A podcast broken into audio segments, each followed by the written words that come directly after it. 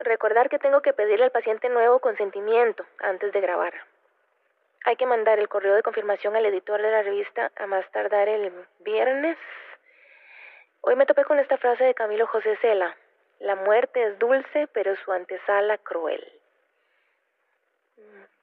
Hay que comprar leche y huevos. Maldito encierro.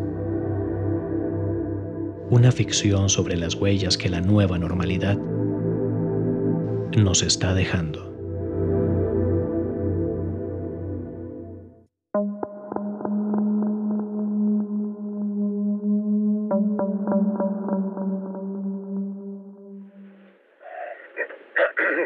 Buenas tardes, mi nombre es Antonio, eh, yo trabajo en enfermería en el hospital con el doctor Ramírez Galagarza. Él me dio su, su contacto, eh, me dijo que usted me podría pues ayudar un poco con algunas sesiones de terapia. él me la recomendó. Quería saber si podemos agendar una, una cita para, para iniciar un proceso con usted. Muchas gracias.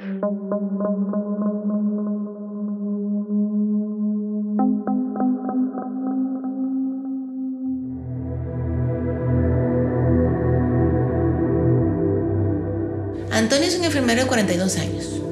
Está sufriendo una saturación emocional, física, psicológica, que lo está llevando a estados severos de ansiedad. Padece ataques de pánico que son cada vez más frecuentes y le están impidiendo realizar su trabajo. ¿Y tiene identificado en qué momentos particulares está teniendo ese tipo de reacciones? Bueno, vea, la primera vez que me dio un ataque fue un día que, que en el hospital teníamos muchísima gente, teníamos realmente saturado eh, todos los servicios. En ese momento creo que fue la primera vez que sentí esa, esa, esa cosa tan terrible que es, que es, que es esto de la ansiedad y de sentir el ataque de pánico.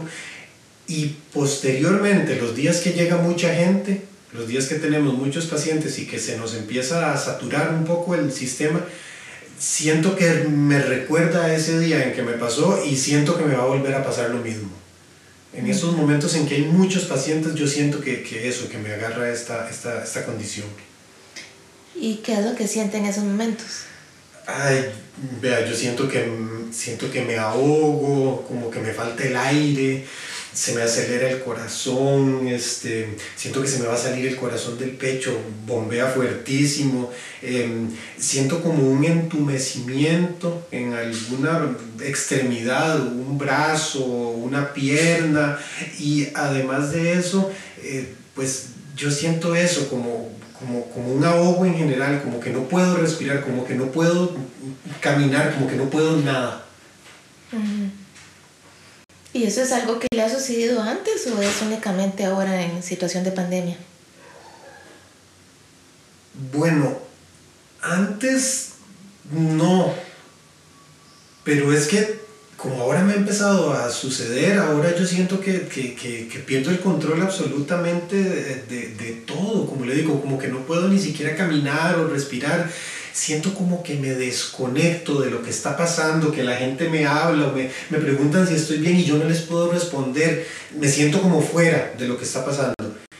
Y para regresar a, a lo que está pasando, como para volver a conectarme, también me cuesta un montón, me cuesta mucho como reintegrarme a la situación y, y, y, eso me da como esa impotencia porque aparte de que siento que no estoy pudiendo, siento que no estoy pudiendo regresar, no, no sé si me entiende.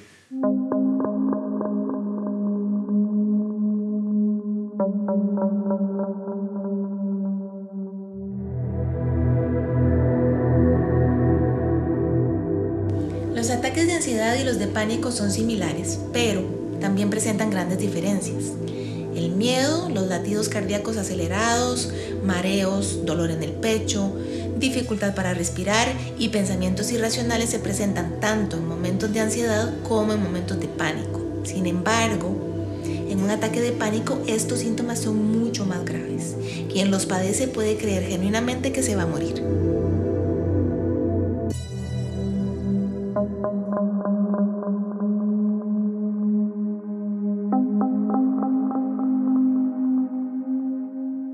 Antes ya ha sentido que, que, que está perdiendo el control en otras circunstancias?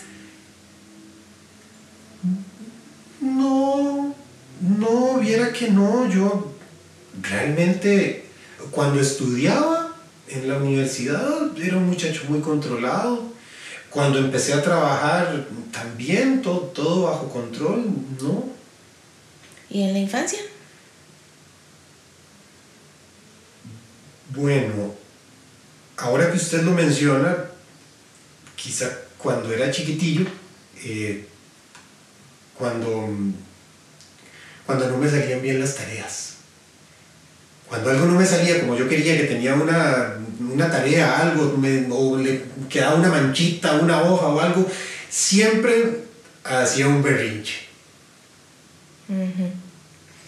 ¿Y hay alguien más en su casa que, que fuera igual de berrinchudo? Bueno, igual, igual no, pero mi hermana también era un, un poquillo berrinchuda. No- Nos, llevamos poquita edad, entonces eso, como que éramos niños y sí, tal vez, tal vez eh, podría ser eh, mi hermana, sí. ¿Y de dónde piensa usted que usted y su hermana aprendieron a, a hacer berrinches?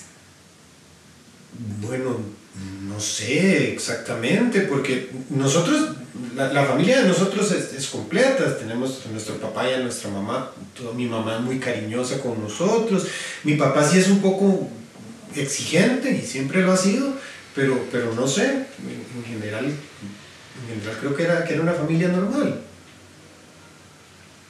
¿Y qué, qué les exigía su papá, por ejemplo? Bueno, a ver, mi papá es un señor como los de antes, ¿verdad? Está, está moldeado así. En la casa se hace lo que, lo que él dice y lo que él dice es lo correcto, ¿verdad? Y ahí no lo va a sacar nadie. Y eso nos, nos, nos pedía, eso, que, que fuéramos buenos, que, que, que, que, sacáramos buenas notas. Estaba como muy pendiente de lo que uno hacía. Y siempre ha estado muy pendiente de lo que uno hace, incluso que a veces se le va la mano, porque tal vez a veces se, se pone muy exigente o se, o, se, o se, mete un poquito más de la cuenta en, en, las cosas que uno quiere o en las cosas que uno tiene. Por ejemplo, eh, cuando yo iba a comprar el carro, el carro que tengo ahora, él me dijo que ese carro no, que ese carro era de mala marca, que cómo se me había ocurrido ir a, a ver el carro sin llevar un mecánico, que lo tenía que haber llevado a él, que él es el que sabe de mecánica, que yo no sé nada de mecánica, en fin, un montón de cosas ese es un ejemplo, pues, más o menos de, la, de cómo ha sido, siempre estado como muy encima de lo que uno quiere, de lo que uno tiene, algo así. Es curioso porque eso, eso que usted está describiendo, eh, esos, eh, esas exigencias suyas de querer controlarlo todo cuando está en esta situación en, en el hospital, se parece mucho a las exigencias de su papá cuando usted era niño. Bueno, tiene razón también porque viera qué exigente que soy yo conmigo mismo en, en, el trabajo. Y bueno, por eso es que yo le digo que cuando se nos satura el, el, sistema, que ya no podemos atender a los pacientes, yo me pongo así porque yo veo que empieza a llegar gente que necesita ayuda, que yo la quiero ayudar, que yo estoy ahí para ayudarla y no puedo y, y, y, y se siente uno muy mal con uno mismo porque yo no quisiera que nadie de los que llega al, al hospital se muera, yo, yo quiero salvarlos a todos, ¿entiendes? Yo, yo no quiero ver que las personas que llegan al hospital no puedan salir y eso ahorita, ahorita es, es, es, es muy complicado lograrlo, entonces es, es muy feo, yo, yo me siento muy mal cuando eso pasa. ¿Y usted cree que usted puede controlar el hecho de que la gente se muera? No, no, ahora no se puede, ahora no se puede y es, es muy duro.